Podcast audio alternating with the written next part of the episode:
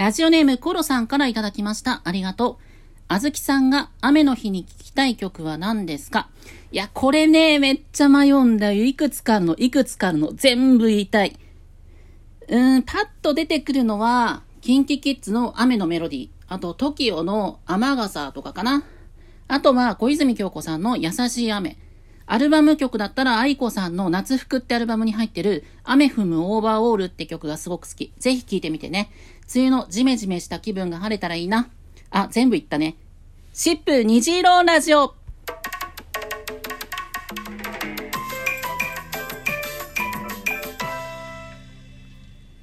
どうもこんにちは。シップ虹色ラジオ第5回のお時間です。お相手はシップスタッフのあずきです。よろしくお願いします。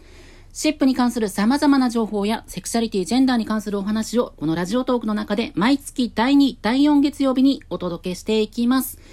というわけで今回のテーマはこちら。誰にも言えなかった悩み、どこで相談すればいいの？ジェンダーの悩み、セクシャリティの悩み、誰にも言えなかったけど、誰かに相談したいけど、どこでどう相談すればいいの？もちろん、交流イベントとかオフ会でもお悩みをみんなに話すことっていうのはできるけど、悩みの内容によっては、みんなの前で話すっていうのも、ちょっとハードルが高いかもしれないよね。まあ、1対1の方がいいってこともあるし。というわけで今回は、そんなあなたの疑問にお答えしていこうかなと思います。シップの個別相談事業についてもバッチリお伝えしますね。そんなわけで、まずはお便りから。ラジオネーム、おせんべいさんからいただきました。ありがとう。今回も面白かったです。誰にも言えなかった悩みを誰にどこで相談するということですが、私は対面での相談の練習を SNS でしていました。ツイッターなどで匿名だったり、リアルの自分を知らない相手にまずは相談してみて、その時の反応などを踏まえて、リアルの友人などに相談をしていました。すぐにリアルで相談することは、そこで相手から傷つく反応が返ってきたらどうしようという不安がありました。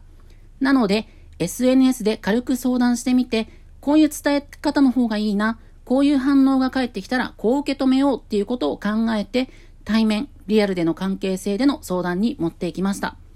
SNS の方が傷つくリスクも大きい気もしますが、いざとなったら学校や仕事の関係性と違って距離を取ったり離れたりすることができるので予行練習的に考えてきました。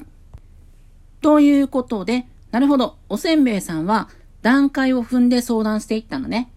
まあ、やっぱり、いきなりリア友にセクシャリティのことを相談するってのはめちゃめちゃハードルが高いよね。だから、身近な関係の人よりもかえって話しやすい、ハードルが低いのかもしれないね。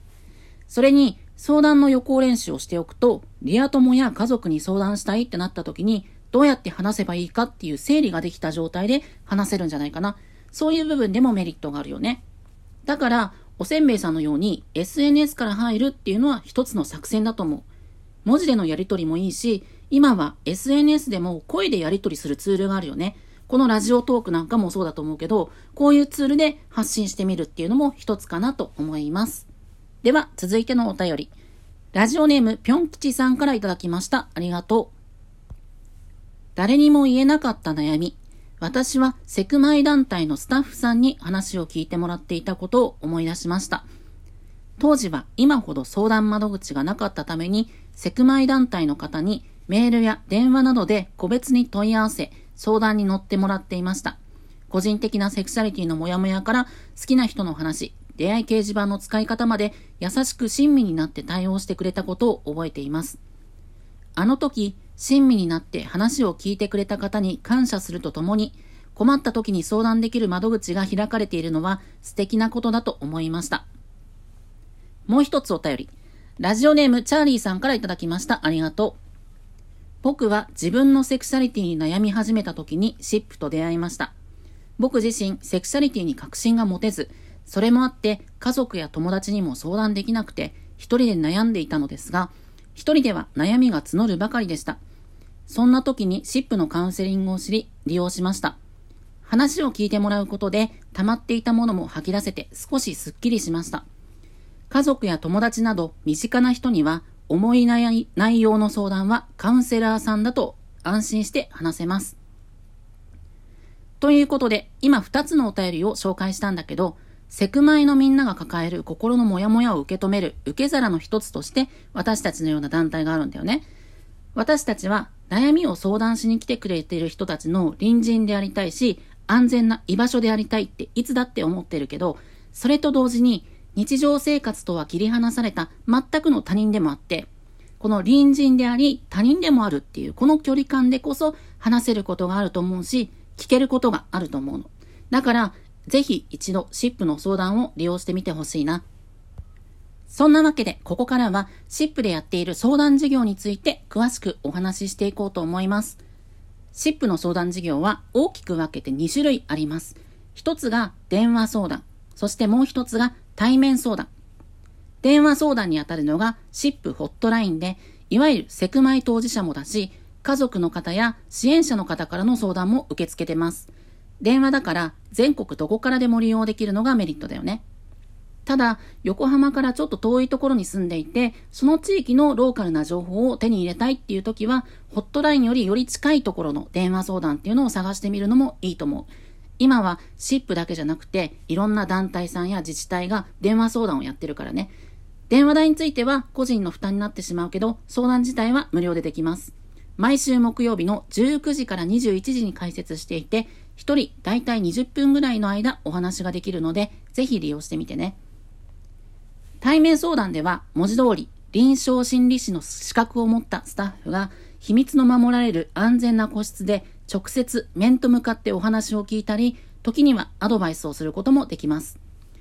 時間をかけてゆっくり考えたいことがあるとか、1回じゃ到底話しきれないことがあるとか、2週間に1回、あるいは月に1回、決まった曜日、決まった時間に同じ心理師に継続的に相談したいっていう人には、シップカウンセリングがおすすめ。横浜の館内というところで、水、金、土曜日にそれぞれ月2回オープンしていて、1回45分、有料のカウンセリングになります。ちなみに、小中高校生は無料です。で、もちろん、1回きりの相談も大歓迎です。その他に、自治体の事業として対面の無料相談も行っています。神奈川県の神奈川素地派遣相談、横浜市の横浜 LGBT 相談、横須賀市の横須賀 LGBTs 相談、大和市の大和素地派遣相談とあります。それぞれ少しずつ設定は違っていて、詳しいことは概要欄の URL から飛んでほしいんだけど、この中で神奈川県と大和市の事業は派遣相談っていうスタイルで、利用者さんが足を運びやすいエリアの公共施設にシップのスタッフが出向いて相談を受けることができます。大和なら大和市内、神奈川県なら県全域、まあ神奈川県もね、広いから、横浜のカウンセリングに行くのは遠いなって感じる人もいっぱいいると思うのね。そういう人でも利用しやすいのが派遣相談です。ただし、カウンセリングみたいに定期的に会って継続して相談するっていうことはできないので、そこだけはご了承ください。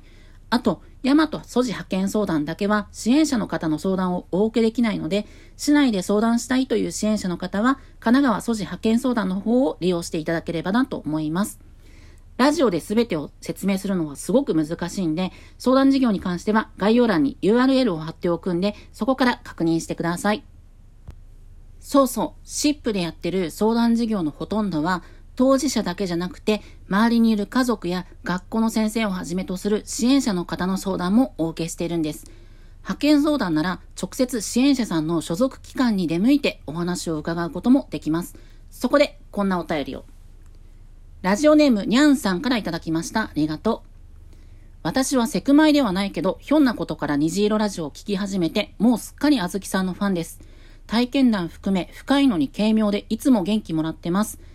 ペンギンさんのパートナーのお話では、夫を思い浮かべながら、なるほどと思いました。悩みの種類は違うでしょうが、誰にも言えないこととか聞けないこと、私にもあります。次回も楽しみにしてます。と、感想だけではなんなので、セクマイではない人ができることを教えてください。友人にも教えてあげて、明日から実践したいです。ということで、本当にありがとうございます。ぜひぜひね、これからも聞いていただけたら嬉しいなと思います。そう、にゃんさんのように、当事者じゃないけど近くにいるとか、支援する立場でやれることは何か、そういうところで難しさを感じている人ってのはいっぱいいると思うんですね。もちろん、ケースバイケースでいろんな支え方があるから、これをすれば完璧っていうものはないんだよね。ただ、できることはきっといっぱいあると思う。まあ今日は時間になっちゃったからごめんなさい。この話はまた改めて。にゃんさん、素敵なお便りありがとう。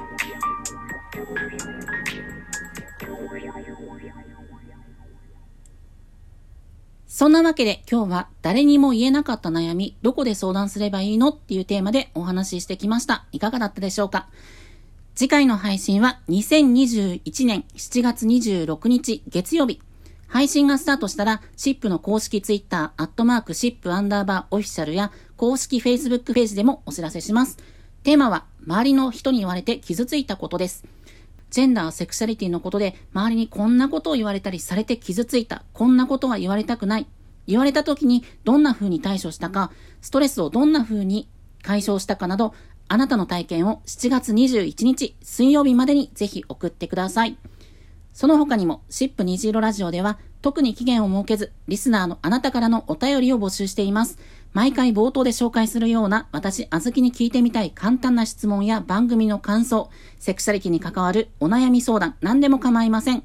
番組内で読めるものは時間の許す限り読んでいくので、読まれたくないお便りには読まないでって書いておいてね。すべてのお便りは質問を送るのボタンからお送りください。ということで、シップ虹色ラジオ第5回の放送はここまで。次回の放送をお楽しみに。